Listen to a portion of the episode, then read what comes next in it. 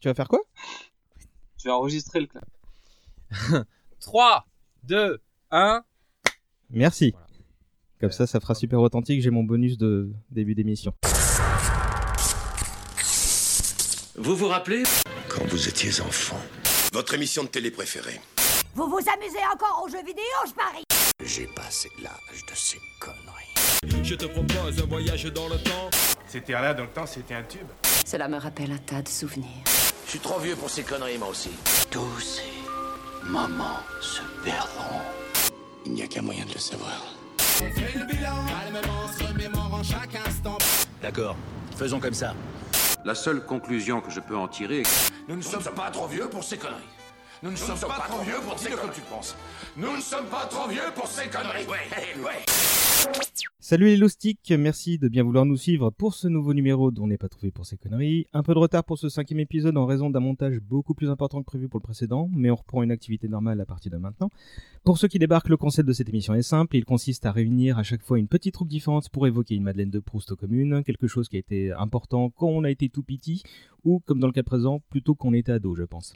Euh, on discute tranquillement autour d'un café, d'un thé, euh, de ce sujet euh, qui a été important, et qui est peut-être resté important pour certaines personnes ici présentes. Je suis entouré de trois personnes qui vont se présenter euh, tout de suite. Je commence par Betty. Bonjour Betty.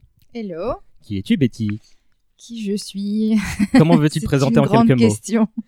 Euh, c'est très difficile. On va dire que je suis une. On va commencer par dire que je suis un être humain Ça va et puis une femme. Euh, J'habite à Paris et, euh, et j'aime bien euh, les trucs un peu bizarres euh, et j'adore les requins et les baleines. Les Voilà. requins et les baleines. Je J'avais pas ça dans mes fiches. Euh, on enchaîne avec Gaël. Salut Gaël. Salut, Comment ça va? Ça va Et à ton tour, comment veux-tu te présenter? Euh, bah, Je suis aussi euh, un être humain, sexe féminin, et euh, ancienne joueuse de Magic qui a encore euh, pas mal de cartes à la maison et qui euh, replonge de temps en temps dans mon euh, vieux péché. Voilà. D'accord, merci. Alain. Oui, alors euh, je vais dire que je suis aussi un être humain pour faire genre comme les précédents. Euh, Alors qu'on sait que c'est pas vraiment vrai, pas, toi c'est et moi. pas, c'est pas vrai, faut, faut pas le dire, faut pas le dire. Euh, donc je m'appelle Alain, euh, j'ai 26 ans, je suis éditeur de jour et auteur et game designer la nuit. Et j'ai découvert, comme tu l'as dit, Magic durant mon adolescence. Et on est en liaison satellite avec euh, un autre invité, euh, quelqu'un euh, qui est virtuellement présent grâce aux outils de la communication moderne. Salut à toi, Matt. Salut César, salut à tous. Euh, bah, je vais te laisser te présenter également euh, tes nombreuses activités. Pour faire court, je suis un chroniqueur comics et je suis l'instigateur de lescomics.fr et d'un magazine qui s'appelle Comics Mag. Qui on est à son deuxième, troisième numéro, j'ai plus suivi. Euh, On compte comme Windows en fait, donc on a déjà sorti 5, numéros, mais c'est le numéro 2. On a un 0, un numéro 1, un 1 bis, un inter et un numéro 2 qui vient de sortir. L'idée c'est à chaque fois qu'il y a un gros film euh, adapté d'une histoire de super-héros qui sort, il y a un numéro de Comics Mag associé qui propose de faire découvrir les comics aux gens qui n'en lisaient pas jusqu'à présent. Normalement, vous trouvez ça dans, nos- dans toutes les bonnes crèmeries, de, les librairies euh, qui sont tantinées euh, concernées par la cause du comics. Je me trompe Principalement les librairies BD pour l'instant. ouais. D'accord. Euh, bah merci à tous de votre présence, euh, tous ensemble pendant une, une heure, un petit peu moins ou un petit peu plus. On va voir, on va parler de Magic, l'Assemblée ou The Gathering pour les puristes.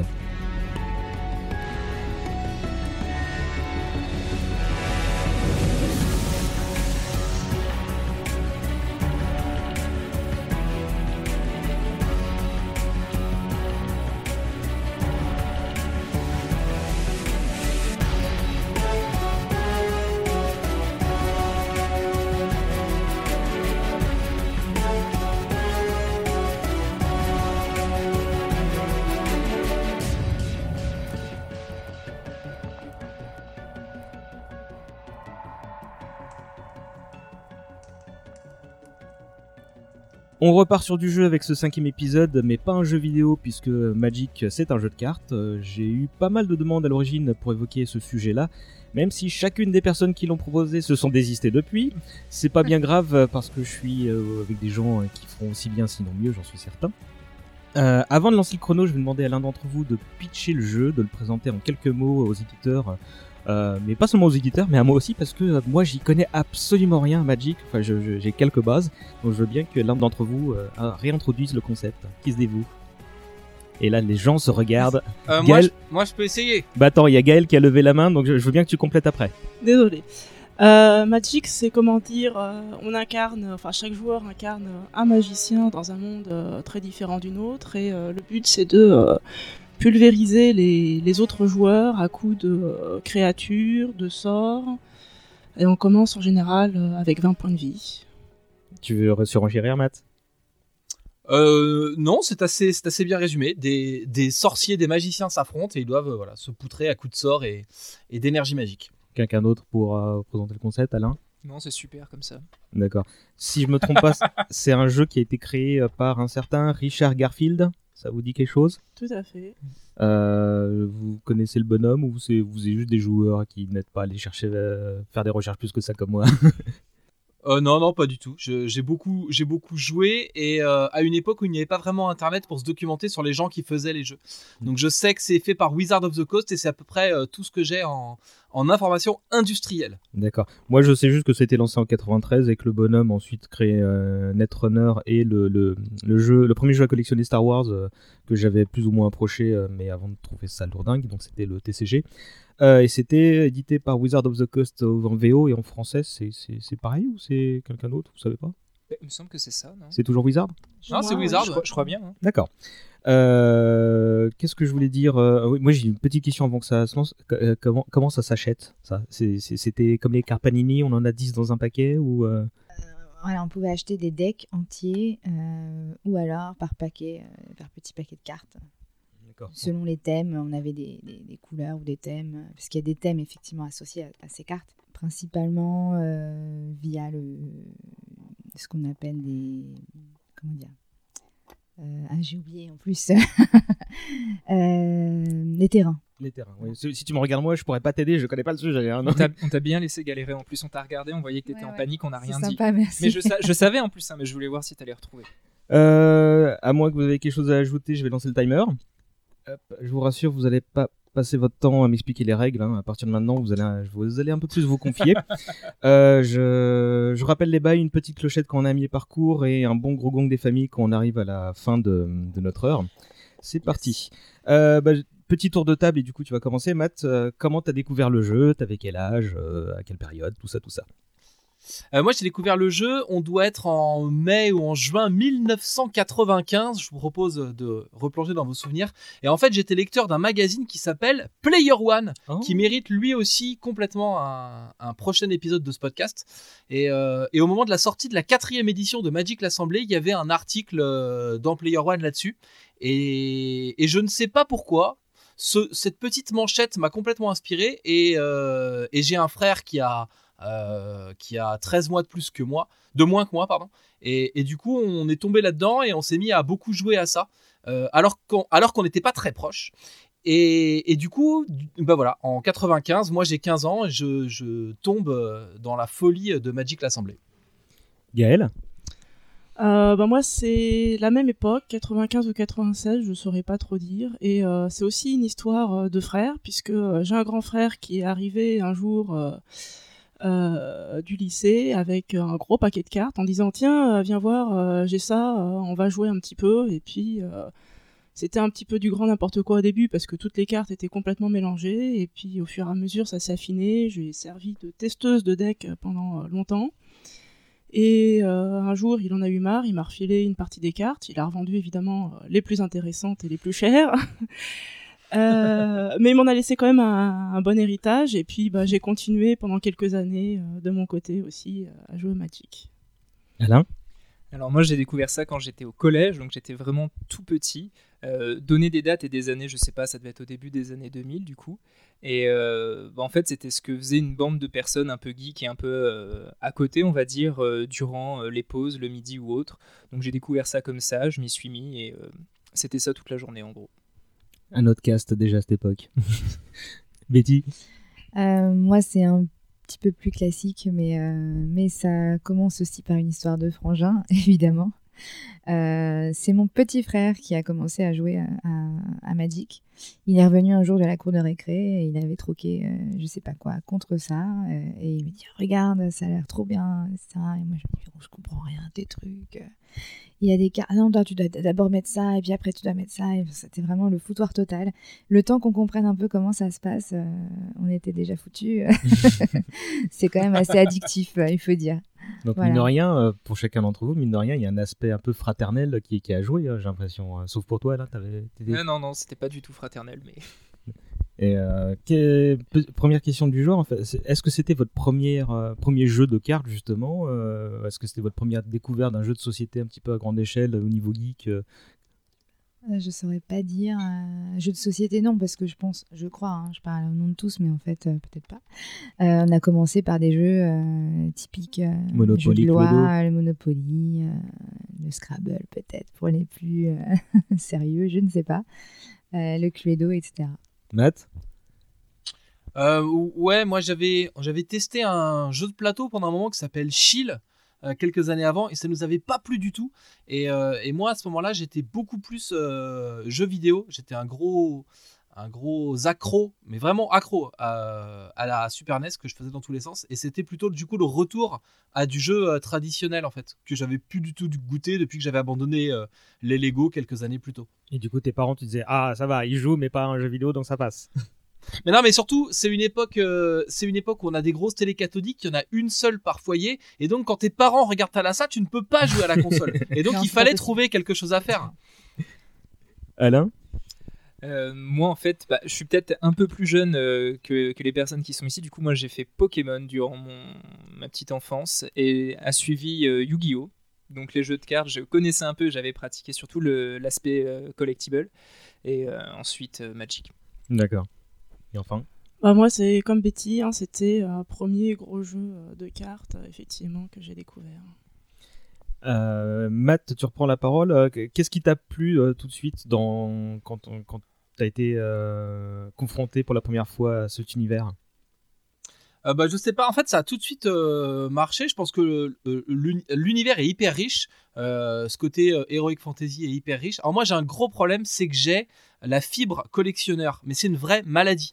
Et donc, je pense que c'est ça aussi qui a, qui a fonctionné, puisqu'en fait, quand tu commences, tu achètes un, un deck, euh, donc c'est une boîte dans laquelle tu as une soixantaine de cartes, tu as des terrains et des sorts, et puis tu comprends très vite que bah, des cartes, il t'en manque, et que t'as pas tout.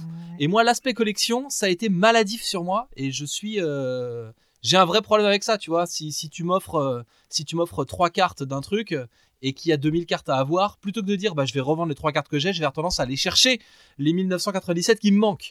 Et, et en fait, c'est un peu c'est un peu ce qui s'est passé. Et puis le jeu, le- les mécaniques de jeu sont sympas en fait. Euh, c'est très complet, mais tu peux apprivoiser le truc rapidement. Tu peux jouer de façon immédiate. Euh, et puis bah voilà, du coup on est on est vraiment tombé dedans. Mais euh, moi et mon frère, c'est vraiment un c'est vraiment un duo d'addicts. J'ai réussi à m'en sortir avant lui.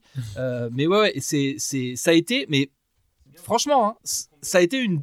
Vous une avez drogue trouvé dure, votre quoi. première drogue dure ensemble, en fait, si, si je te suis. C'est ça, ouais. Et à part des escarres aux fesses, c'est pas très dangereux pour la santé. Alain Du coup, qu'est-ce qui m'a attiré dedans, Ouais. euh, premier contact? Je pense que c'est vraiment un espèce d'aspect mystique. Genre vraiment, tu commences à jouer, t'as tes terrains, les illustrations, même à l'époque, elles étaient peut-être pas euh, aussi belles qu'elles le sont aujourd'hui. Mais il y a vraiment il y a un truc mystique, je trouve vraiment, quand tu commences à mettre tes terrains, à sortir tes créatures, tu découvres même sans jouer cet aspect mystique, vraiment. Les filles acquiescent. euh, je- Ah oui, tout à fait. Moi, je, je- j'allais, euh, j'allais justement en parler aussi, euh, euh, que ce soit euh, par la qualité des illustrations déjà de base, euh, même les anciennes cartes, parce que bon, ça s'est amélioré effectivement avec le temps, euh, parce qu'on a des technologies qui font que. Mais même à l'époque, euh, moi, je suis une très grosse fan euh, d'Heroic Fantasy, etc. Et, et- et j'avoue que euh, même la carte en elle-même, moi, j'avais commencé à, à prendre des cartes.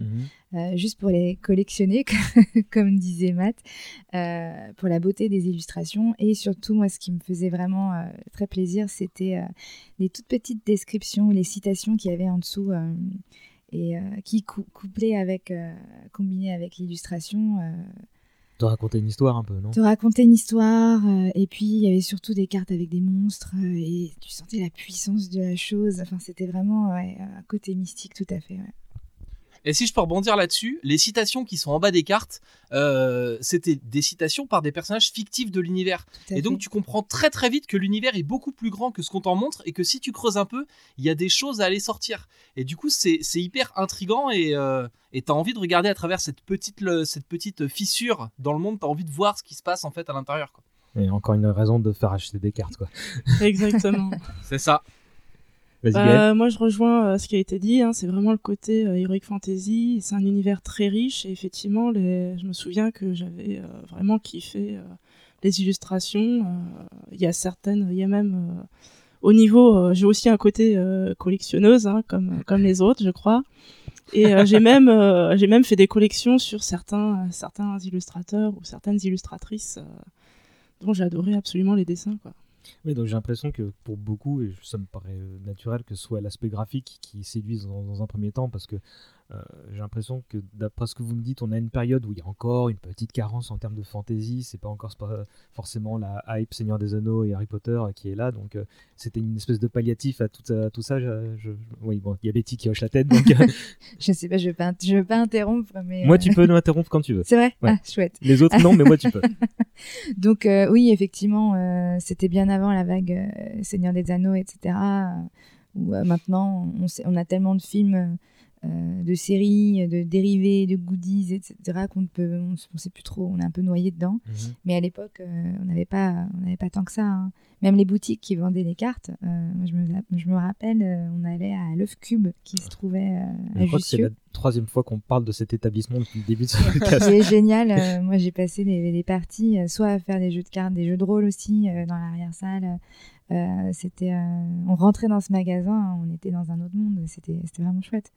Et, et puis, euh, je sais plus, c'était quand euh, il y avait des marchés en fait qui se déroulaient au métro Jussieu sur les bancs, Ouais, ouais, ouais. où les joueurs venaient avec leurs gros classeurs, classeurs, euh, je sais pas, à 10, euh, 10-15 cm d'épaisseur parfois, euh, avec leurs cartes qui, qui vendaient ou échangeaient euh, des cartes magiques. Et, euh, et ça chiffrait très lourd euh, parfois, ça pouvait monter très haut. Matt, tu veux se renchérir? Euh, bah, j'ai j'ai, euh, des expériences un peu euh, similaires à, à aller acheter des cartes à un vieux mec chelou euh, qui a euh, des, des classeurs entiers à l'arrière de sa bagnole. Et du coup, t'achètes, on achetait vraiment les cartes, enfin pas au cul du camion, mais au cul de la BX, tu vois. Et, euh, et ouais, c'est. c'est- Il y a, y a un truc un peu. euh, on est juste à. Enfin, je, je parle pour moi, mais on a à peu près tous. On, on a notre premier contact à peu près tous à la même époque avec euh, Magic, mais on est avant Internet. Mm. Et en fait, c'est hyper Peut-être pas important pour Alain puisque. qui est un peu plus jeune, mais euh, Bah, il a commencé en 2000, mais enfin, Ouais, euh, si. C'était pas si autant t'as- installé, ouais, Internet. et, et du coup, on, la communauté geek, elle est dispersée et il n'y a pas beaucoup de points de réunion. On peut avoir des trucs, euh, des fans hardcore de Philippe Cadic ou des fans hardcore de manga ou des fans hardcore de comics. Et malgré tout, euh, Magic, ça transcende un peu ces trucs-là. C'est plutôt les univers de l'imaginaire au sens large. Et du coup, ça faisait aussi des points de réunion parce qu'il y a des mecs à qui j'avais rien à dire parce qu'ils lisaient euh, des mangas et que j'étais plutôt comics, par exemple. Et on s'est retrouvés autour de, autour de ça, quoi. Et le Magic, je trouve que ça transcendait un peu ces modes-là et ça a permis déjà de créer euh, des communautés et de rencontrer des gens autour de toi qui pouvaient avoir des aspects un peu, un peu geek, mais dans le sens un peu noble du truc, tu vois. Euh, du coup, qui s'intéressaient à ces univers un peu parallèles et qui, comme toi, étaient un peu seuls dans leur délire parce qu'il n'y avait pas de, de système euh, d'organisation pour avoir une, une communauté euh, Mm. euh, qui s'intéressait à ces trucs-là. cet homme parle bien. Quelqu'un va pouvoir ajouter quelque chose ou? Non, je pense que je pense qu'il a bien résumé. D'accord. Il n'y avait pas Internet, donc euh, pas de possibilité de pouvoir euh, se réunir. euh, personne n'était au courant de pas. Il n'y avait pas Facebook, hein, il n'y avait pas d'event, il n'y avait pas ce genre de choses. Euh, par contre, on savait qu'effectivement, tous les samedis, dimanches ou autres, il y avait euh, les gens qui se réunissaient à cet endroit-là. Et, ça permettait de, faire des rencontres, en fait, euh, entre, passionnés.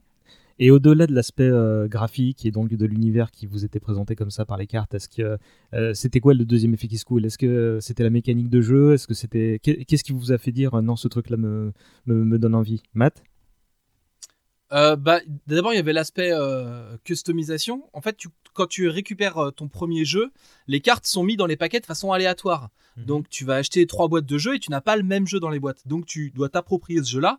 Et puis, rapidement, t'échanges avec les gens autour de toi tes premières cartes. Et puis, bah, il y a des cartes que- qui vont te manquer. On va peut-être parler du magazine Lotus Noir, euh, dans lequel il y avait plein de références et d'astuces à propos de cartes. Et donc, on finit par aller chercher des cartes. C'est hyper customisable. Et dès que tu joues en- au jeu, très rapidement, tu vas enlever des cartes, en rajouter et tout. Et donc, il y a une, très forte personnalisation.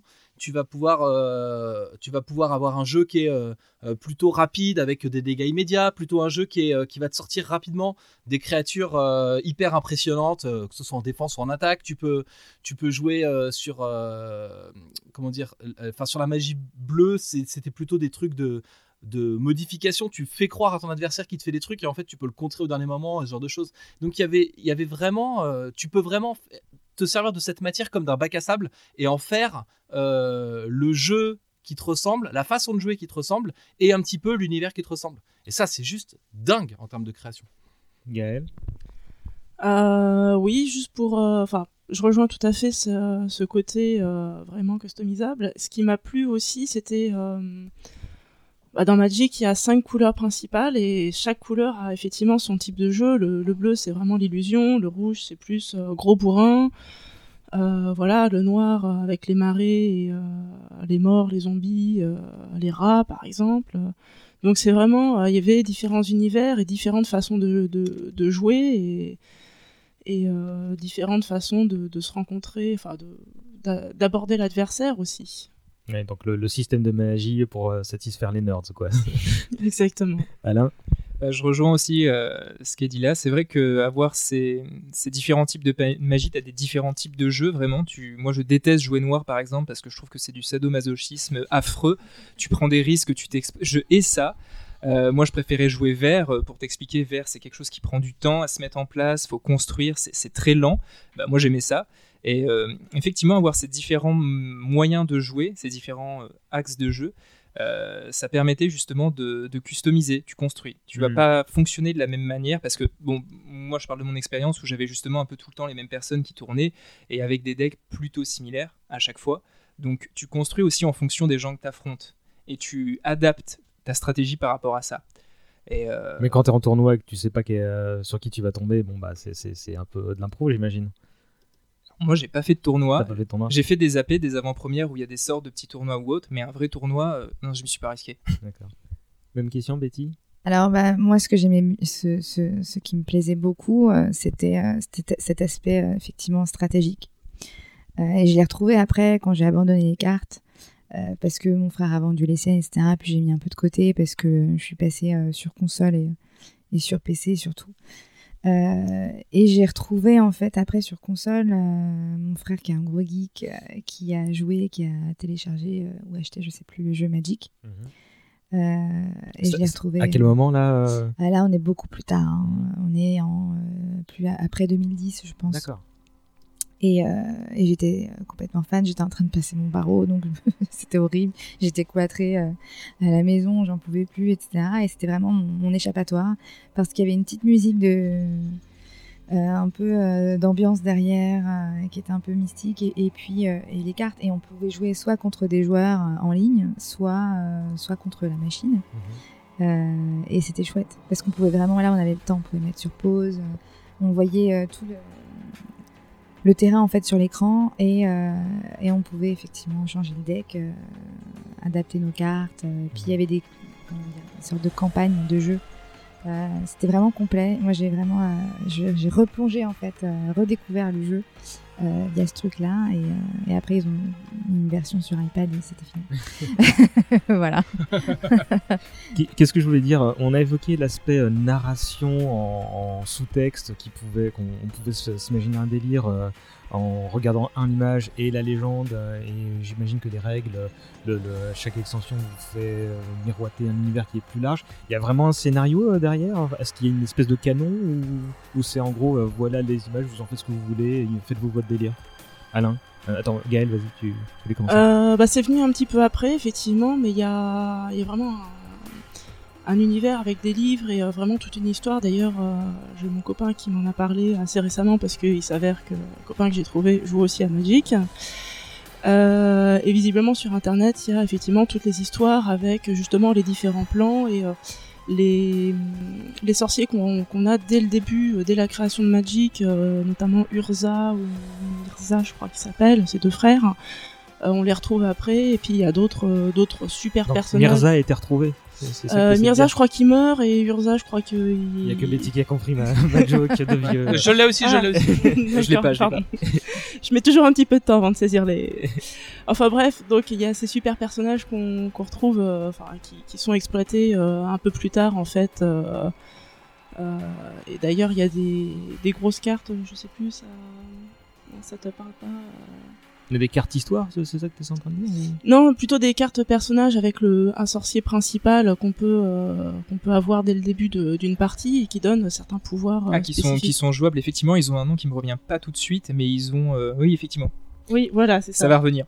Et donc, euh, il y a effectivement tout un plein d'histoires qui ont été créées. Et puis maintenant, les, les extensions récentes que je suis pas du tout euh, exploitent complètement cet univers et cette histoire. D'accord. Matt, Oui? Ça va? Euh, ouais, ouais, ouais, tout va bien et toi, ça? Ça va pas mal. Je te parlais de l'aspect perdu- je parlais de l'aspect scénaristique. Euh, Ouais, il est. Je, je sais pas, en fait, l'aspect scénariste. Enfin. C'est pas quelque chose qui te. Non, c'est plutôt. Mais ce que je te disais, c'est plutôt euh, sur les sur les citations et le fait, voilà, il y a des trucs euh, effectivement de Urza et tout qui reviennent de temps en temps dans les citations et c'est plutôt ça qui te qui te laisse entrevoir qu'il y a un, univers derrière. Mais j'ai jamais été, euh, j'ai jamais cherché à ce qu'on me raconte une histoire avec ce truc-là. En fait, c'est. C'est le système de jeu qui te faisait bander, quoi. C'était pas le, le, le décorum. En, en fait, si enfin, ça m'intéressait de creuser l'univers, mais ça m'intéressait de le découvrir et, et de pouvoir dire j'ai trouvé ces trucs-là et j'ai compris ces trucs-là, plutôt que de devoir aller euh, plonger dans des romans qui m'auraient euh, soit raconté une version de l'histoire, soit donné les clés directement du truc. Hmm. Je- Mais du coup, Voilà, on est, on est. On n'est pas obligé de lire ces romans pour, pour, pour jouer. On n'est pas, c'est que pas comme un jeu de rôle où tu tapes le livre de, de règles pour, euh, Non, non, pas pour savoir de, de quoi tu parles avant de te, mettre à jouer. Pas du tout.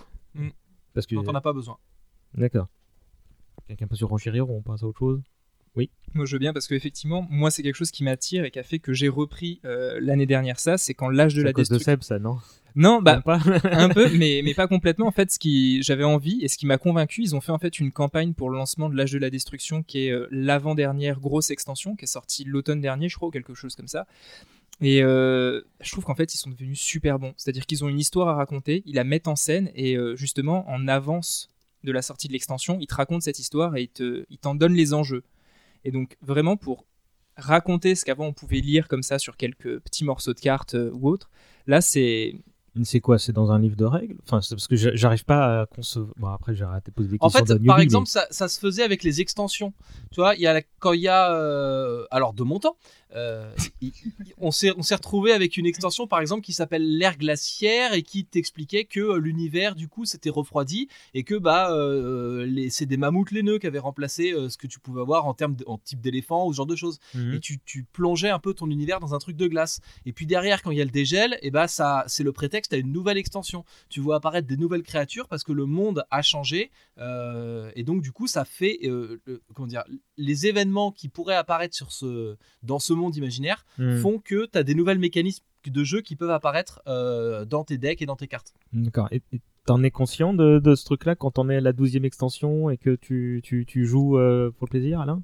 Alors, moi, justement, ce qui m'a marqué, c'est qu'ils sont devenus bons et en plus, maintenant, ils font des cinématiques Mhm. pour te raconter cette histoire. Donc, euh, tu, Bah. en, en deux minutes, tu vois, c'est plié, tu sais à peu près quel est l'enjeu de l'extension et qu'est-ce qui se passe. Blizzard étant passé par là, ils sont un peu obligés de s'adapter au code euh, narratif, c'est ça C'est un peu ça. C'est pas le même style, en tout cas, dans le, dans le traitement, mais les cinématiques sont vraiment excellentes et, euh, et très très belles. D'accord.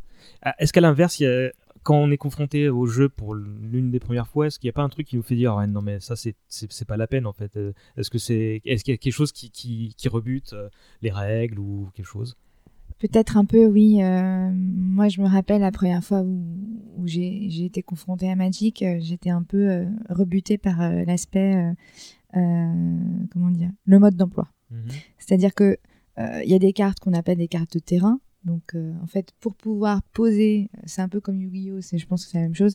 Pour pouvoir poser des cartes créatures qui vont se battre en fait pour nous, euh, il faut euh, d'abord euh, leur donner entre guillemets à manger. C'est-à-dire qu'il faut d'abord pouvoir poser, euh, mettre en place un terrain particulier pour pouvoir poser la carte.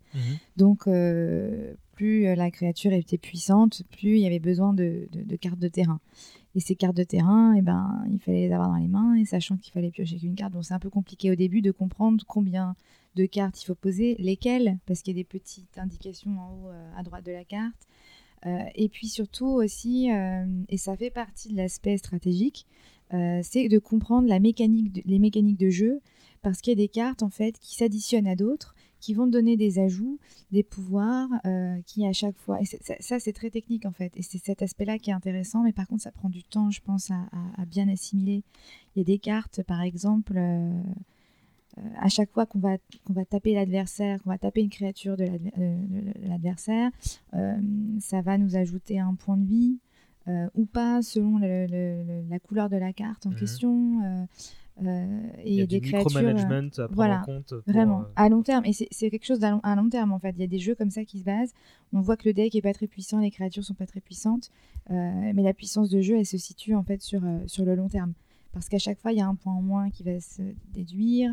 Il y a tel machin, à chaque fois qu'il va, il y a une créature qui meurt, elle va revenir dans ta, dans ta main. Enfin, c'est plein de choses comme ça qu'il faut vraiment prendre en compte. Et c'est cette stratégie-là qui, moi, je trouve, qui est vraiment très très intéressante et qui me, qui me stimulait le plus euh, pendant des heures. C'était ça. D'accord. Matt? Il y y a, effectivement un principe de base qui. Alors que moi j'ai trouvé plutôt simple à assimiler pour le coup, désolé. Ah, on n'est pas tous pareils. mais euh, mais euh, après moi c'est les comment dire les, les facultés spéciales qui m'ont rapidement gavé euh, puisque euh, les créatures ont des points d'attaque et des points de défense, il y a un système qui permet de résoudre ces trucs-là de façon assez simple. Et puis après, on t'explique que certaines ont de l'initiative, donc ça change la façon dont tu prends les points d'attaque et les points de défense. Puis il y en a qui ont piétinement, donc ça change aussi la façon dont tu prends les points d'attaque et les points de défense. Et plus les extensions sont arrivées, plus il y a eu de... De, mécaniques de jeu comme ça qui, apparaissaient. Euh, et, moi, c'est la multiplication de ces petites astuces qui m'ont gavé et qui ont fait que j'ai arrêté le jeu en fait. D'accord. Alain? Moi, c'est ce que j'ai apprécié parce qu'en fait, effectivement, il y a des mécaniques qui existent depuis longtemps. Le piétinement est assez ancien, il me semble. Il y a aussi le vol qui fait qu'en fait, une créature volante ne peut pas être bloquée parce que tu peux bloquer les créatures par euh, une créature qui ne vole pas. Et euh, ça, c'est des vieilles mécaniques et ils en ajoutent, ils en ajoutent encore euh, aujourd'hui, qui sont peut-être un peu plus complexes qu'auparavant. Moi, c'est quelque chose que j'aime bien, mais c'est peut-être justement parce que j'ai pas suivi sur, mettons, six années à la suite. C'est-à-dire que j'ai eu une pause et de voir qu'il y avait une nouvelle mécanique, je me suis dit, ah, il y a un vent de fraîcheur, c'est cool. Après, c'est vrai que les, mécaniques, elles peuvent rebuter, ça je le comprends parfaitement, parce qu'il faut, intégrer toutes ces, micro, euh, techniques de piétinement ou autre. Et au-delà de ça, il y a quelque chose qui est vraiment complexe et qu'ils ont simplifié euh, vraiment depuis de nombreuses années, c'est le principe de la pile, en fait, de résolution, parce que euh, des fois, tu as tellement d'effets ou autres qu'il faut que tu comprennes dans quel ordre tu dois les résoudre. Mmh pour savoir la chronologie de tes résolutions fait pas donne pas les mêmes résultats en fait. Alors c'est ça. Jusqu'ici je vous tenais, mais la chronologie des résolutions, ça y est, là je vous ai perdu, mais c'est pas grave. Gaël. Euh, bon, au niveau de ce qui peut effectivement rebuter, c'est pareil, hein, c'est un petit peu les, les, règles. Je me souviens des premiers livrets de règles qui étaient assez épais, avec écrit, euh, écrit en tout petit euh, à l'intérieur. On comprenait pas forcément, surtout que les premiers livrets étaient écrits en anglais, enfin ceux qu'on a eu en tout cas. Euh, et puis effectivement, euh, moi je suis un peu une, une ancienne, donc euh, les capacités de base étaient plutôt sympas à mon sens, et puis qu'ils en rajoutent, en rajoutent, en rajoutent, et puis à chaque fois c'est des extensions, c'est racheter des cartes, c'est c'est un gouffre financier, hein, mine de rien. Ah bah je pense, j'espérais qu'on y arrive à cet aspect-là. Donc c'est ça un petit peu qui m'a qui m'a calmé à un moment donné. Puis c'est un gouffre financier. Puis c'est aussi beaucoup de temps à passer dessus, à chercher les cartes, à tester les decks, à, aller jouer. Euh, sans plus de ça, moi j'habite euh, au-delà du périph, donc euh, pour aller jouer, il faut quand même prendre le train et aller trouver la petite boutique, effectivement, ou retrouver les copains, les copines pour jouer. Donc c'est un petit peu ça qui a participé à ce que j'arrête de jouer au fur et à mesure. Hmm. L'aspect financier, on va en parler tout de suite. Combien de PEL vous avez niqué respectivement pour, pour, pour, jouer aux cartes, Matt? Euh, moi, je peux le parler en années, mais j'y ai, vraiment joué intensément pendant 4 ans. Euh, je chose du 47 et ça remplissait plus de deux boîtes de chaussures en entier. Après, euh, étant donné qu'on a acheté, moi j'ai eu beaucoup de sources en fait d'approvisionnement. C'est-à-dire que j'ai commencé au moment de la quatrième édition, j'ai investi un peu dans les dans les boosters, dans tout ça, euh, au fur et à mesure qu'il y avait des extensions qui sortaient. J'avais des cousins suisses qui, eux, avaient des troisième éditions qui je voulais pas jouer, donc euh, j'ai pu récupérer leurs cartes. J'ai, euh, euh, Il y a des trucs que j'ai achetés parce que je disais euh, euh, à des vendeurs bizarres euh, à l'œuf cube euh, à l'époque. Donc je peux pas te dire euh, vraiment euh, combien ça a coûté, mais à la rigueur, enfin. Tu veux pas dire à quel point tu t'es prostitué pour avoir ces cartes là, quoi, c'est ça? Euh, bah pff, non, ça, ça va rester entre nous. D'ailleurs, on coupera ça au montage. Mais euh, mais non, mais c'est- en fait l'argent. Enfin, dans, dans les domaines, dans tout ce qui est pop culture, euh, l'argent c'est difficilement quantifiable et puis à la rigueur au moment où tu es dedans euh, tu t'en fous quoi c'est à dire que un type qui va faire du modélisme le week-end combien de combien de temps et d'argent ça lui a coûté de fabriquer ses, ses, ses modèles réduits c'est de fabriquer ses maquettes de faire ses trucs? Bah nous on met notre argent dans dans des magic à ce moment là et puis et puis après on le met dans autre chose enfin l'argent ça sert à ça ça sert à t'acheter des conneries qui vont te rendre heureux à ce moment là quoi Alain Euh, Je suis assez d'accord avec lui en fait parce que maintenant quand je vois le prix, j'ai passé le cap des 26 ans du coup le Devant cinéma. micro.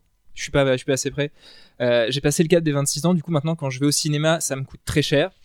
Je suis très déçu. Bienvenue dans le club des vieux. Non, mais c'est vrai, c'est mais- juste euh, scandaleux. Oui, oui, c'est l'année que tu. Avant tes 30 ans, c'est l'année, euh, les 26 ans où tu, tu, tu, réalises, tu réalises qu'il y a, il y a un gouffre un qui putain de arrive. privilégié jusqu'à présent.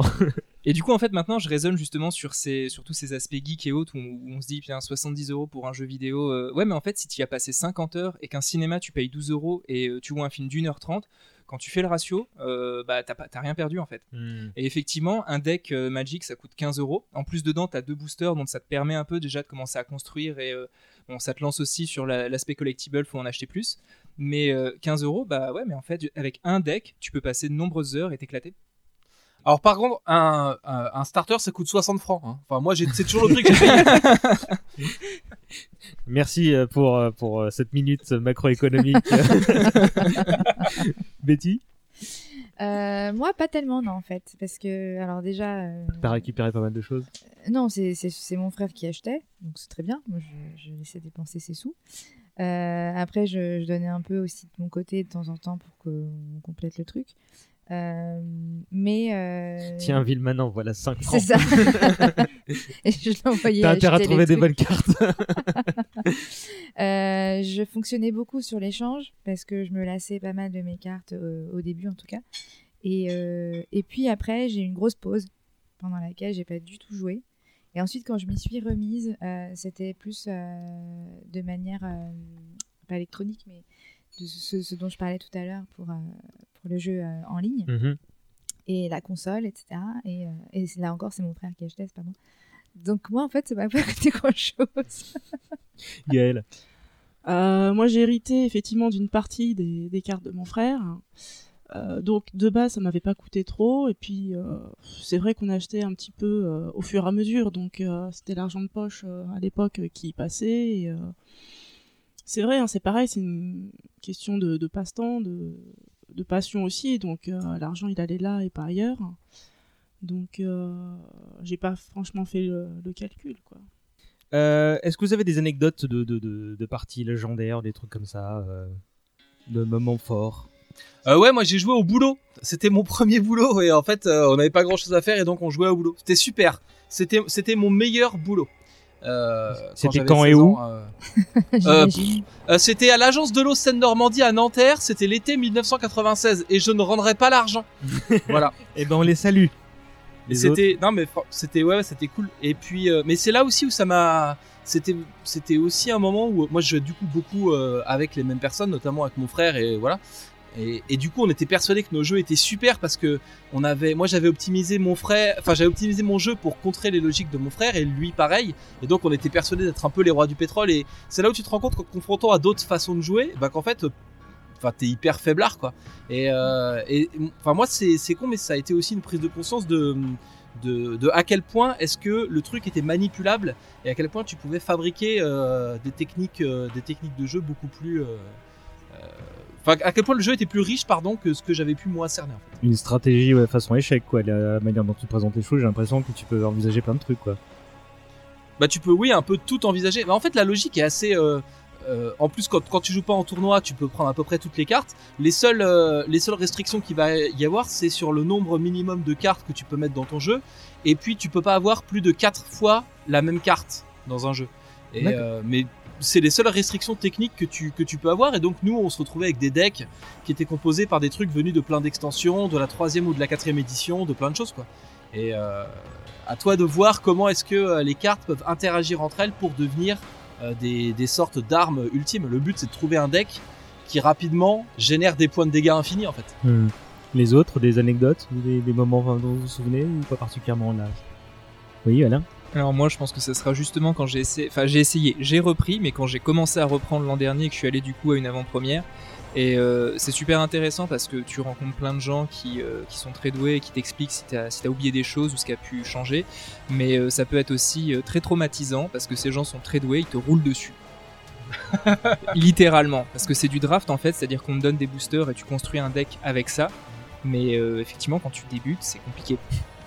Les filles Moi, j'ai eu le même problème en fait euh, que j'ai retrouvé aussi, euh, par exemple quand je faisais, euh, quand je fais aussi toujours du jeu de rôle. C'est que on voit des gens qui maîtrisent les règles et mais c'est de la folie. C'est-à-dire que nous, enfin moi, je mettais, je mets beaucoup de temps à comprendre la mécanique du truc, à me dire ok alors là j'ai ça, j'ai cette carte là, elle fait ça, elle fait tel effet. Donc si je la pose en premier, je pose cette carte derrière, si je si elle arrive dans mon deck, machin, je mets ça avec ça, je combine. Euh, et le temps que je fasse tout ça dans ma tête, euh, la personne en face, elle avait déjà fait son deck. et puis, Euh, T'as euh, déjà elle- fait un Camoulox, quoi, c'est ça? Tout à fait. voilà.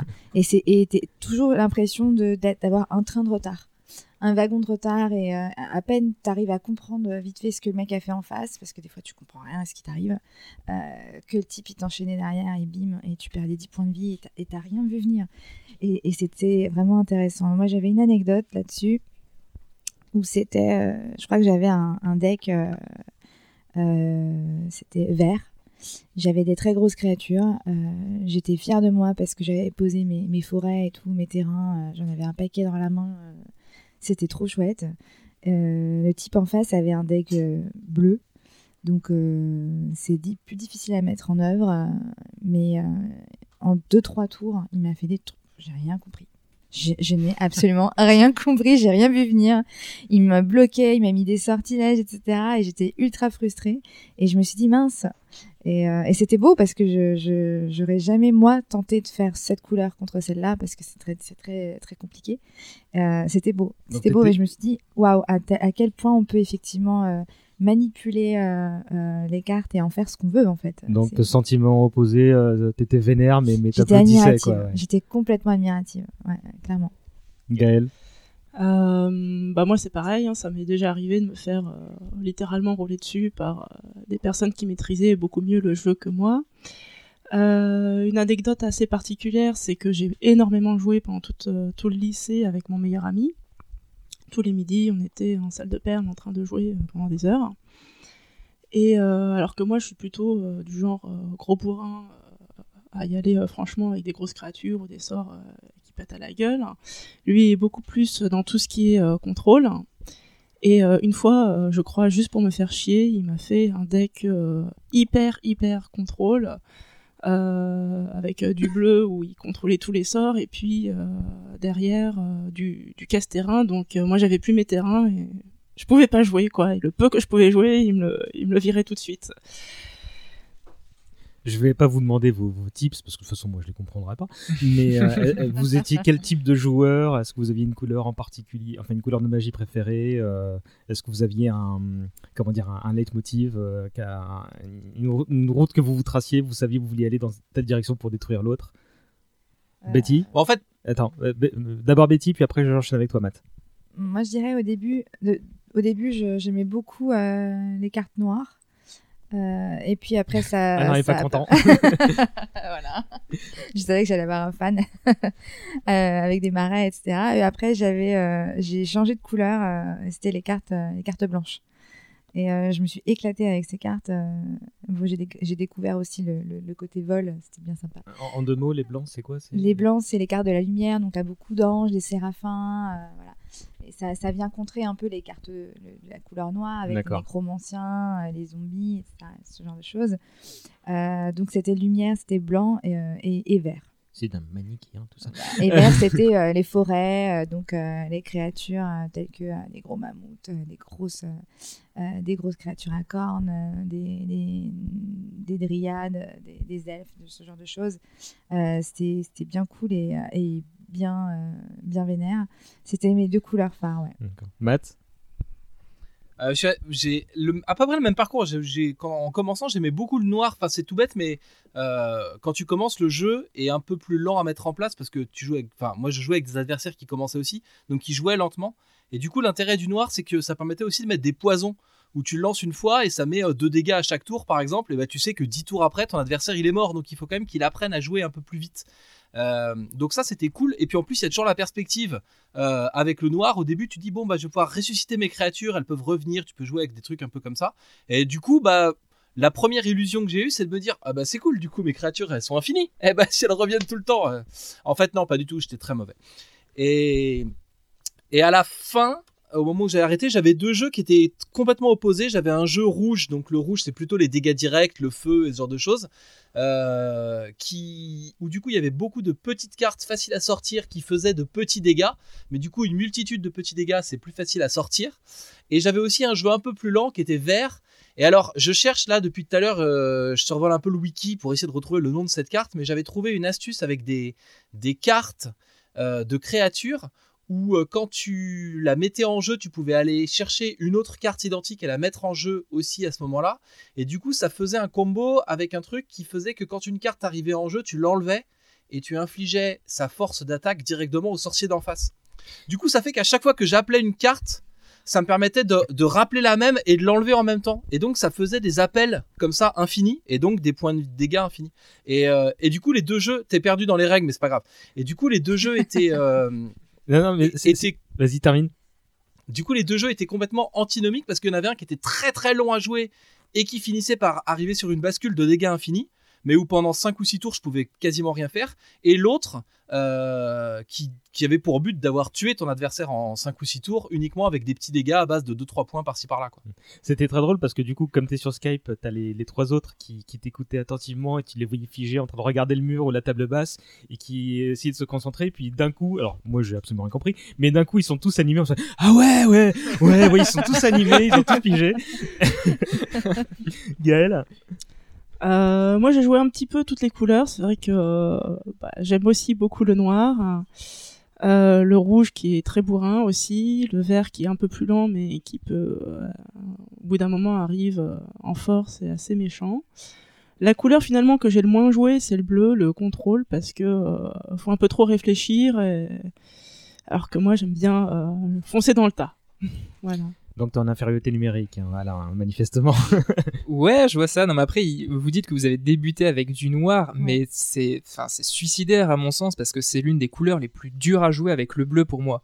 C'est vrai Je, je trouve, enfin, c'est après c'est peut-être une, une façon de jouer que j'arrive pas à adopter, mais pareil, effectivement, le bleu, le contrôle, vraiment, il faut bloquer l'adversaire et euh, en fait, j'arrive pas à être dans cette inaction, me dire je fais juste Ouais. que le bloquer et au bout d'un moment ça va marcher.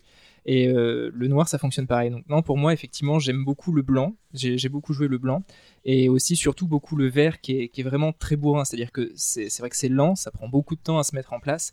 Mais quand tu sors une 8-8 avec piétinement, c'est- c'est c'est- c'est juste jouissif parce que euh, tu sais que tu vas rouler sur l'adversaire, sauf s'il a effectivement quelque chose de bloquant. Mais euh, non, le vert, moi j'aime beaucoup. Ouais, donc, euh, à la Mais- mention du 8-8, euh, Gaël a hoché la tête et Ouais. Betty fait Ah ouais Piétinement, c'est bon. Matt Euh, en fait, euh, je sais pas, vous, c'est plutôt à la foule que je vais m'adresser, mais enfin, moi j'ai eu j'ai plutôt eu tendance à construire des, decks aussi autour d'une carte ou d'un type de carte que j'aimais bien. Enfin, à un moment, euh, j'ai commencé à voir que dans le bleu il y avait des grosses créatures. J'ai réussi à me choper deux léviathans, donc qui sont des créatures injouables. Les léviathans, elles sont tr- très résistantes et très fortes, mais il faut 9 terrains pour les sortir. Enfin, c'est dans une partie t'as pas le temps en fait de la placer. Euh, mais malgré tout, puisque j'avais euh, deux léviathans et que c'était du bleu, j'ai construit un deck bleu pour essayer de jouer avec ça quoi. Et c'est euh, je sais pas vous, mais on bloque sur une carte et on fait un deck autour de cette carte-là. Alain Ah non, mais en fait, je levais pas du tout la main, mais Ah, euh, Mais je peux te poser une question du coup, hein. Pourquoi est-ce que tu considères par exemple que les, que les noirs étaient difficiles à jouer euh, Je sais pas, c'est justement cet aspect où euh, tu dois te projeter sur le fait qu'effectivement fait, t'as, t'as choisi de buter ta créature, mais qu'elle va revenir. Et c'est, cette projection où au final tu sais pas réellement ce qui va se passer si on va pas te bloquer cette. euh, En fait, je préfère y aller en mode bourrin et vraiment c'est. je, je sais que je peux rouler sur l'autre et que ça dépend pas de telle carte que je vais piocher à tel moment ou autre. C'est l'incertitude en fait finalement qui c'est te, qui te- c'est ça. Je le pour ça le noir, je sais pas, non, j'ai jamais pu. Mais même en fait de jouer face à un noir, je trouve que c'est d'autant plus frustrant. Face à un joueur qui joue de la magie noire, tu veux dire. C'est ça, quand t'es quand t'es face à quelqu'un qui joue du noir, c'est ça peut être aussi horrible que du bleu. Pour moi, c'est vraiment les deux couleurs sur lesquelles je déteste tomber. Parce qu'ils savent sauter. Parce qu'ils savent sauter. Oui, il y a encore une blague de vieux, mais là je suis le seul à l'avoir. Je crois. Ouais. tu je suis désolée. je faudra l'expliquer, hein. Non, mais je le ferai en antenne. Mais euh, c'est vrai que pour le contre le, le- moi si j'ai un joueur en face qui joue du bleu, euh, alors déjà je, je suis beaucoup dans l'appréhension, Mhm. énormément dans l'appréhension parce que je me dis mais qu'est-ce qu'il va y avoir dans son deck Euh, Je vais en chier, je le sens. euh, et si j'ai un deck en plus si j'ai un deck vert, alors là euh, je galère. Je galère parce que comme on, on va, ça prend du temps en fait de poser des grosses cartes. On- moi je me dis au moment où je vais les poser, il va me sortir un truc, il va me dégager ma créature que j'aurais mis 5 ans à mettre. Euh, je serais juste littéralement euh, hors de moi. Euh, mais c'est vrai que pour les noirs, par contre, je jouais sous. Les, les premières cartes que j'ai eues dans les, dans les boosters et tout, c'était. Il y avait beaucoup de, de rats, par exemple. Oui. Des petits rats, donc euh, Mhm. il y avait des, des- des- Ils avaient quoi Un point de vie Enfin, c'était euh, une carte. Donc il fallait juste un petit, un petit marais pour les, les poser. C'était assez rapide. Et, euh, et puis tu avais les petits trucs avec des poisons, donc ça enlevait un point de vie. Je trouvais que c'était assez. euh, c'était euh, moins, moins dans le- l'incontrôle que, que, que les bleus. Mais je vois ce que tu veux dire par le fait que, effectivement, devoir, se, devoir suicider ta créature, euh, c'est euh, c'est un peu délicat. euh, Je je, je, je- j'étais pas très bien non plus quand je faisais. Vous allez confronter vos arcanes après coup, peut-être. Tu voulais rajouter un truc Euh, non. Non. Euh, oui. Moi, c'était juste pour revenir sur le bleu. En fait, faut vraiment. Enfin, je pense que tout le monde le sait, mais tu peux tomber sur un deck bleu où tu ne peux rien faire du tout. C'est vrai. C'est-à-dire que vraiment, et ça c'est la frustration ultime, tu tombes face à quelqu'un et tu ne peux rien faire, rien jouer durant toute la partie. Et euh, tu n'en retires aucun plaisir, lui énormément, mais euh, ça faut Ah oui, vraiment ça, le garder à l'esprit. Ouais, encore le coup du rouleau compresseur, j'ai l'impression que c'est très similaire. Ouais, ouais. Euh, du coup, aujourd'hui, vous jouez tous encore Matt- Matt? Euh, non, moi j'ai arrêté, euh, j'ai arrêté euh, autour de 99. En Ah fait, oui. c'est la la profusion des extensions. On est arrivé dans une période où euh, où ça commençait à, on annonçait genre trois ou quatre extensions par an, et à chaque fois il fallait que tu rachètes des pochettes. et Il y avait 200 cartes à reprendre à chaque fois, et euh, et je trouvais que le, le côté euh, mercantile s'affichait de plus en plus et que c'était de plus en plus compliqué de suivre et de continuer à être euh, à être efficace en fait dans- les cartes que tu avais et du coup ça m'a un peu dégoûté du jeu euh, de devoir euh, en permanence remettre de la thune réapprendre les nouvelles facultés les nouvelles interactions et tout. Et euh, j'ai complètement arrêté à ce moment là et je, je... pour moi c'est quelque chose du 20 e siècle. J'ai pas du tout touché à Magic au 21 e siècle. Alain? Euh, je suis tout à fait d'accord avec ça, surtout qu'en fait, je crois qu'on est à plus de 7000 cartes au total aujourd'hui. faut savoir que tu as deux, deux, deux types de jeux. Tu as le type 1 où ça prend en compte toutes les cartes depuis origine. Donc Je effectivement, t'as des, de cartes. t'as des, exclusions en fait. T'as des cartes que tu ne peux pas jouer comme euh, le Black Lotus. Parce que, Euh, Même moi, j'en ai entendu parler de celui-là. Voilà, tu l'as t'en as entendu parler, il est, il est absolument utile. Mais c'est le type 1 pour moi, c'est impossible. Parce qu'effectivement, tu vas tomber à des gens qui, face à des gens qui jouent depuis des années et des années, qui connaissent tout par cœur. Et euh, bah oui, les 7000 cartes, ils les ont en tête et ils connaissent les, les combos. Donc moi, je préfère jouer en type 2, même s'il y a cet aspect mercantile. Le type 2, je crois que c'est les extensions des deux dernières années. Tu peux, tu peux intégrer que ces cartes-là. Donc déjà, ça restreint quand même, parce que c'est vrai, quand tu es avec un jeu qui a, qui a plus, de 20, plus de 20 ans, je crois, à peu près, Un peu plus. donc euh, c'est très compliqué de tout intégrer, de pouvoir tout envisager dans une globalité. Et du coup, tu joues encore là aujourd'hui ou tu, tu, tu disais que tu étais retombé dedans euh, Bah, je suis retombé dedans, mais en fait c'est hyper difficile parce qu'effectivement depuis que je suis retombé dedans, t'as eu énormément d'extensions qui sont sorties. Donc même si tu veux jouer en type 2, euh, faut se mettre à jour et en fait ça pourrait être un travail à plein temps. Les extensions, c'est une fois par an, du genre ou... T'as une grosse extension par an et en fait ils sortent des petits morceaux d'expan- d'extension au cours de l'année. D'accord, des patchs. C'est un peu ça. Betty?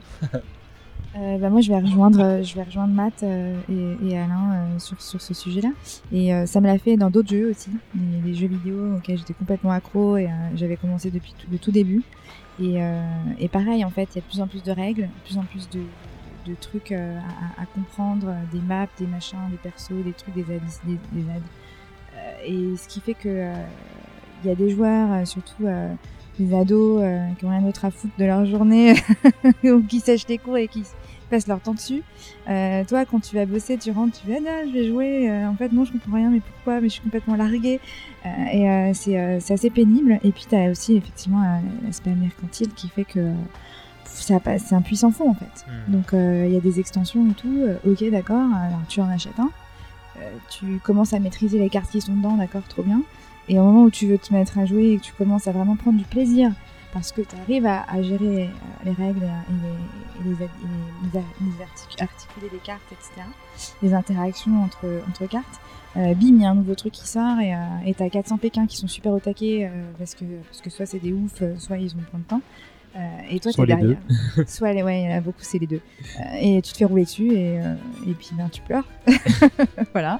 Gaël Bah tout pareil, hein, c'est vrai que la profusion de- d'extensions, euh, tout le temps, tout le temps, tout le temps, euh, ça, ça lasse au bout d'un moment aussi. hein. Avec les nouvelles règles, euh, pareil, il faut racheter des cartes, euh, faut se les approprier, faut faire les, faut faire les decks en conséquence. Et, euh, Et donc c'est même pas une petite partie de temps en temps parce que vous avez les archives ou, euh, ou... Moi, c'est parce que j'ai plus de cartes. Mhm. Euh, je les ai refilées à mon cousin qui voulait s'y mettre, donc euh, je vais tout donner. transmission familiale là encore ça, voilà. Et bah, il s'est barré avec à l'autre bout de la France, donc salut.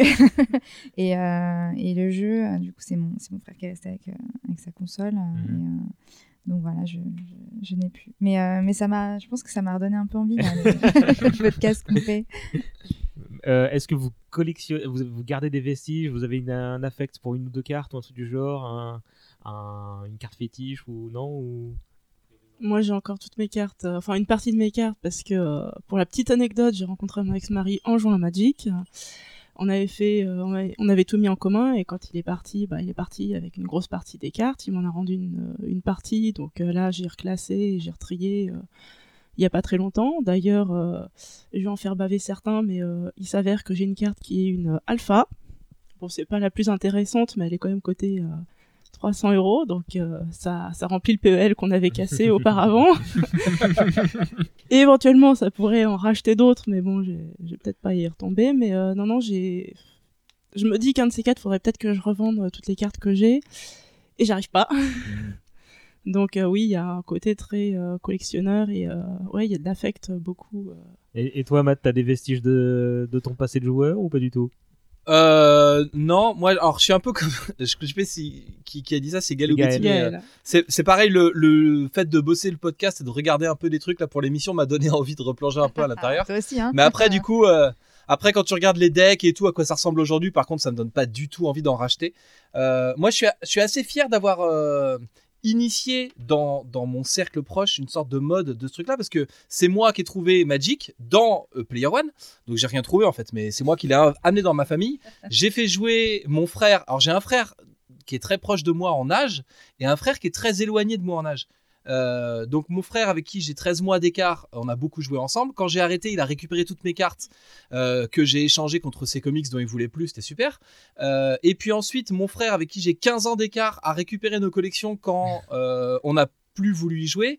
Et maintenant, c'est euh, mon neveu qui commence à y jouer parce qu'il a 8 ans et qui commence à s'y intéresser. Donc il y a une sorte... euh, et, on- et il joue encore avec des cartes que j'avais achetées moi à l'époque. Il y a une sorte de tradition familiale autour de ce truc-là qui se perpétue dans la famille.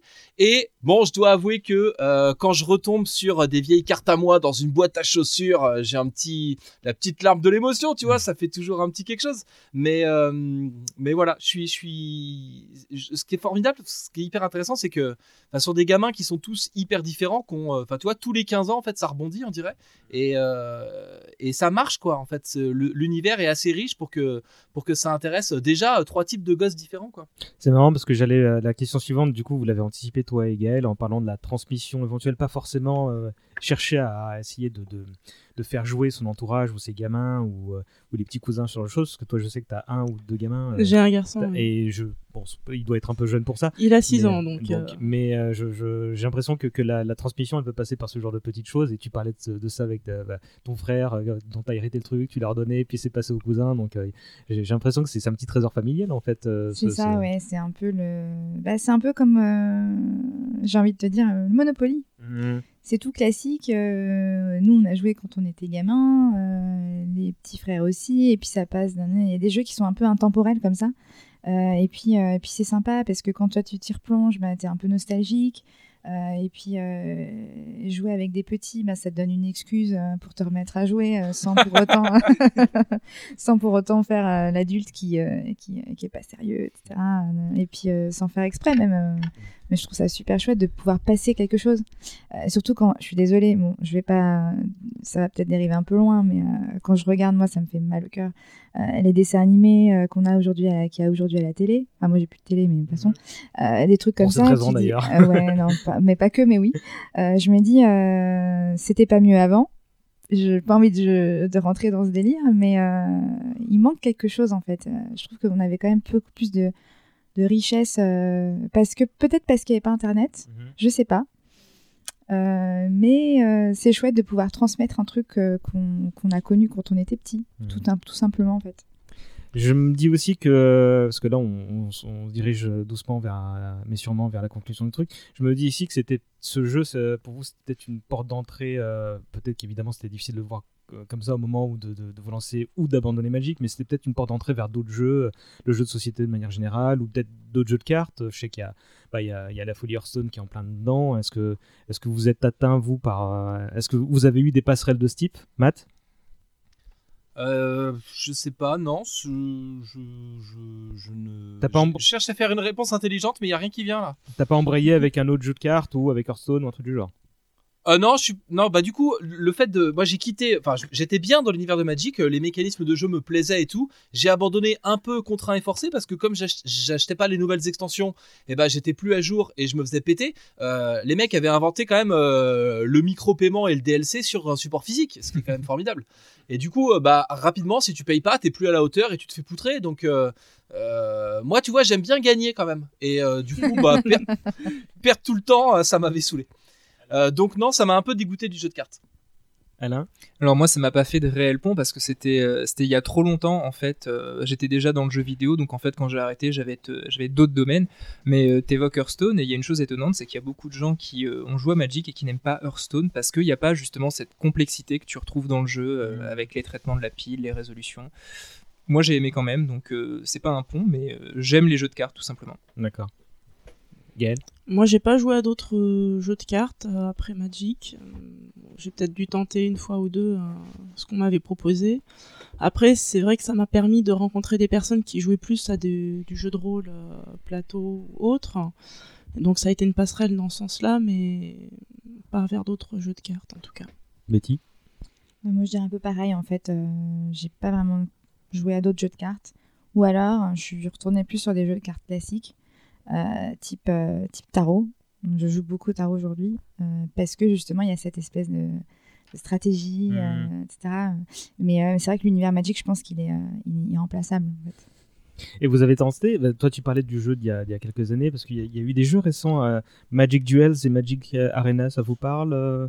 Euh, ouais, j'en ai entendu parler effectivement. Moi, j'ai joué sur, euh, les, euh, sur les, les consoles. Mhm. Et tu avais aussi l'appli sur, euh, sur iPad, euh, qui était juste euh, génial. Par contre, effectivement, on tombe aussi, on- encore une fois, dans l'aspect mercantile. Euh, moi, je jouais sur la version euh, normale. Et puis, euh, bah, si tu veux débloquer, tu avais des quêtes, etc., des trucs à déverrouiller. Et euh, il fallait payer. Euh, encore, encore et encore. Mhm. Et, euh, et moi, j'aime pas, enfin, par principe, je trouve que c'est. Parce que c'est un puissant fond. Et je le vois par exemple avec mon petit frère euh, qui, euh, qui, lui, euh, s'est endetté, mais t'as même pas idée à quel point. Non, vraiment, un- je pense que c'est un gros problème aujourd'hui du, du jeu vidéo en ligne. Des gens se font de l'argent sur les autres. Et il y a là cet aspect addictif dont on ne Mesure dire, pas la- la- on ne mesure pas vraiment l'impact. Euh, ça peut créer de vrais problèmes. Donc euh, effectivement, Magic euh, a son a son lot. hein. Euh, si tu veux débloquer tout le truc, euh, aller à fond, il faut payer euh, de plus en plus à chaque fois. Et euh, c'est sans fin. Alain, Gaël, vous avez essayé les, les jeux vidéo récents euh, ou pas du tout, non? Alors moi, je sais pas, vas-y, commence si tu veux. Oh, moi, c'est juste pour dire euh, pas du tout, non. ça m'a pas tenté. Moi, je crois que j'avais tenté justement, euh, pareil, celui qui était sorti il y a quelques années et qui est pas euh, Arena ou Duels qui est sorti récemment, où euh, là, ça, ça ressemble un peu plus à, à Duel, Hearthstone. oui, c'est c'est une manière de, de refaire le Hearthstone euh, version Magic. ouais, C'est ça. Alors que la version qui est, qui est sortie il y a quelques années, c'était plus genre, t'achètes un jeu plus qu'un jeu en ligne. Il y a une capacité en ligne, mais effectivement, il me semble qu'il fallait débloquer certaines, certaines choses en payant pour avoir le jeu complet. Mais c'était tout, il n'y avait pas d'extension, c'était euh, Magic 2000, euh, 2015 ou quelque chose comme ça. Ouais. Et ils ont changé ça récemment, ils ont sorti un, de nouveaux types de jeux, et ceux-là, je les ai pas encore testés, euh, parce Ah que j'avais pas apprécié en fait. euh, Peut-être que tu l'as aimé, mais moi justement ça me plaisait pas. Ce que j'aime bien justement dans Magic, c'est que à l'inverse d'Hearthstone qui pourrait pas du tout être joué euh, physiquement dans la réalité, Magic c'est vraiment plus quelque chose qui, se joue dans la réalité. Pour Mhm. moi c'est c'est pour rencontrer des gens et en ligne j'aime pas trop. Et vous continuez à suivre l'actualité de la licence de loin Genre les, les, les- Pas du tout, non euh, Pas du tout. Pas du tout non plus. Matt non plus Non plus. De loin. De loin Parce que là, apparemment, j'ai vu qu'ils annonçaient la 78e extension avec euh, un retour en Dominaria. Ça vous parlera peut-être Apparemment, c'est le premier monde qu'ils ont créé. Donc euh, voilà, c'est c'est apparemment. Ils Trop ont... jeune pour ça. Mais là Ouais, ils, ils viennent de terminer Xalan je crois, c'est la Si tu dernière. le dis. Ce jeu- je, je... Bon, moi, j'ai euh, j'ai fait la recherche Wikipédia et je m'en suis arrêté là. Hein. C'est ça et Google Actualité. euh, faut pas aller chercher trop loin. Et franchement, je, je, je sais pas vous en tant que joueur euh, si vous avez fait le truc, mais enfin là, je regardais un peu Wikipédia pour préparer le podcast. Je trouve ça, je trouve que l'univers est devenu flippant quoi. Déjà le nombre d'extensions, le nombre de trucs. Enfin, ça me donne pas du tout envie de recreuser. et De. Moi, je suis Bah, après, si j'avais des cartes Mhm. dans les mains, euh, je verrais. Mais là, enfin, ne serait-ce que chercher. Euh, sur des sur des boutiques en ligne euh, à, acheter des nouveaux starters pour recommencer Magic. Enfin aujourd'hui ça semble compliqué. Les trucs sont incarnés par des personnages. T'as pas de starter de base pour pour reprendre le jeu quoi. Ou alors t'as des trucs euh, genre first playing où on va te prendre par la main, on va t'expliquer le truc. Enfin il a pas de ça, ça me semble moins facile à commencer aujourd'hui étrangement. C'est très bien parce que c'était la, la question un peu traditionnelle qui, qui conclut chaque podcast. Est-ce qu'aujourd'hui c'est facile d'y entrer? Du coup, toi tu viens de répondre. Les autres, votre avis sur la question? Moi, je sais pas si aujourd'hui je serais rentrée euh, parce que l'univers est trop riche. euh, je serais un peu perdue. Je me Mm. sens, même moi, en ayant joué avant, euh, je me sens aujourd'hui un peu perdue parce qu'il y a 36 millions de trucs en fait. Ils ont développé. pour du business ou pas, je ne sais pas. beaucoup trop d'extensions, de, de, enfin de, de- de trucs en plus. l'univers, selon que tu joues par exemple dans le type 1, comme disait Alain, tu t'en sors pas. hein. Alain, Gaël Bah, moi, c'est un peu pareil. hein, euh, c'est trop riche et trop complexe euh, aujourd'hui. Et euh, c'est vrai que c'est du temps et de l'argent que je n'ai plus aujourd'hui que, que j'avais autrefois. Quoi. T'as le droit de. Ouais, on a eu le gong là. T'as t'as le droit Je me de- dépêche, c'est ça. Oui. Euh, alors, c'est, je pense que c'est, je trouve ça plus facile aujourd'hui, moi, parce qu'effectivement, à chaque extension, ils te sortent, je crois, deux decks types, euh, où ils te mettent deux boosters, et c'est vraiment, euh, t'es un peu pris par la main. Donc, tu peux commencer comme ça. Ça, c'est facile. Après, c'est vrai que ce qui devient difficile, c'est quand tu, tu vois l'ampleur du jeu et, euh, et en fait euh, tout son historique, son passé. Et c'est aussi difficile parce que c'est une manière de jouer, une manière de faire qu'on retrouve pas aujourd'hui. C'est beaucoup plus simple de se connecter à Hearthstone que d'aller dans un magasin de jeux tout un après-midi pour euh, jouer avec des gens. Ok. Bah, hum, c'était le mot de la fin. à moins que quelqu'un veuille surenchérir. Matt, oui? Non, je sais pas si on est si on est trop vieux pour ces conneries. En tout cas, on passe quand même pour une belle bande de vieux cons. bah écoute, euh, si une fois de temps en temps, euh, c'est c'est pas grave. Euh, Généralement, on est plutôt euh, tout, tout sourire en parlant de, de, de, de ce qui nous a fait vibrer à l'époque. Là, c'est pas grave si on est un peu grincheux. Euh, bah, pour euh, conclure, est-ce que vous voulez faire un petit tour de table euh, Si vous avez une actu, des trucs qu'on peut vous suivre. Euh, Matt, tu vas peut-être commencer. Euh, bah, suivez-moi sur lescomics.fr et allez chercher Comics Mag gratuitement chez votre libraire. Merci. De, de rien. euh, Gaël, Alain, Betty, vous voulez peut-être rester dans l'anonymat ou? Euh, non, moi je m'en fiche un peu, mais euh, Voilà. c'est parce que je vois pas trop l'intérêt. euh, je, je- Non, d'accord. de- J'ai pas d'activité euh, aussi florissante que celle de maths. D'accord. Moi, je suis juste avocate en fait. Bah, Ça a t'as rien suffi- à voir. t'as suffisamment de boulot au barreau, j'imagine. Ouais. Bah, si quelqu'un euh, veut sortir de garde à vue un jour, faites-moi savoir. Ah non, euh, tiens, euh, deux dans la salle, je me sens pas, je me sens pas bien. Euh, Alain, J'ai pas de grosse actu pour le moment à sortir, donc euh, mais bientôt, on verra. tu reviens. Allez Alain, parle-nous de tes licences. À la prochaine, peut-être, on verra. Gaël non plus Non, pas d'actualité. D'accord. Mais en tout cas, je vous remercie tous une nouvelle fois. C'était cool. Même moi, je, je, alors je dis pas que je vais m'y mettre, mais je, je me suis intéressé le temps d'une heure euh, et je, je serai sans doute plus curieux la prochaine fois qu'on m'en parlera. On t'apprendra. Bah, avec grand plaisir. Écoute, si vous voulez revenir, il y a... ce sera avec grand plaisir. On te roulera dessus. ce sera avec grand plaisir, je, je crois. Euh, Qu'est-ce que je voulais vous dire Euh, Bah. Mais la euh, prochaine fois, on le fait en live YouTube. On fait une initiation de, de César au jeu euh, en live sur YouTube et on montre aux gens comment il se fait poutrer avec ses decks qui tiennent pas la route. La manière dont vous présentez les choses est ultra Ça a l'air séduisante. sympa. hein. Moi, je, moi je, je, je suis d'accord. Je signe. Bon, euh, est-ce que vous voyez une musique pour bien finir euh, Vous avez quelque chose en tête? Sinon, j'ai, moi, sur le coude, j'ai euh, le thème principal du jeu Magic Duels pour conclure. Vous avez pas de truc plus possible. Bon, bah, on va prendre ça. Euh, Il y en a plusieurs des sympas dans le soundtrack du jeu, mais celui-là, il est tranquillou, c'est pas fait pour se dire au revoir. Donc, je vous remercie une nouvelle fois, Matt, Alain, euh, Gaël, Betty, euh, c'était super. On vous retrouve au micro quand vous voulez. Et à bientôt. Ben, Merci de nous avoir- À bientôt. À Ouais. bientôt. Allez, à plus tard.